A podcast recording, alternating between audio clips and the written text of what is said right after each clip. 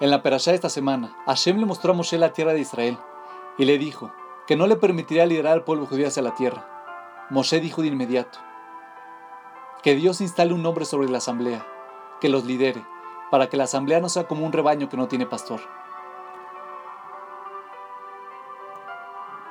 Adam Lieberman nos enseña una lección de vida.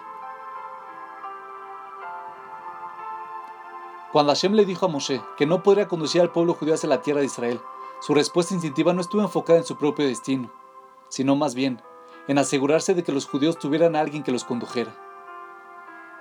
Esta es la razón por la cual Moshe fue uno de los grandes líderes que han existido. La capacidad de enfocarse en las necesidades de los demás, cuando las cosas se tornan difíciles, y no en las necesidades propias, es la verdadera definición de liderazgo.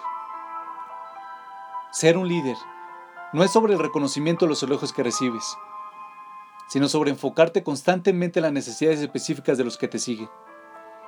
Por lo tanto, si por una u otra razón ya no eres capaz de ser el líder, pondrás automáticamente sus temores y preocupaciones como tu enfoque principal.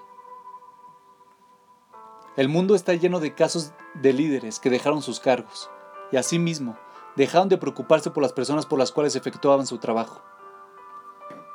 Esto nos hace pensar si es que alguna vez se preocuparon realmente por ellos. La verdadera cara de un líder se revela cuando él sale de su posición de liderazgo y uno puede ver si aún se preocupa por todas las personas que creyeron en él, en su visión y en sus sueños. El poderoso mensaje que Moshe nos enseñó a todos es que debemos luchar contra el impulso de tomar las caídas y los descensos personalmente. Seguro que habrá tiempo para pensar en el impacto de cómo estas situaciones nos afectarán personalmente.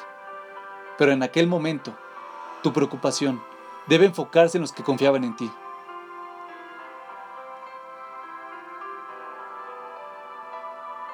No te equivoques.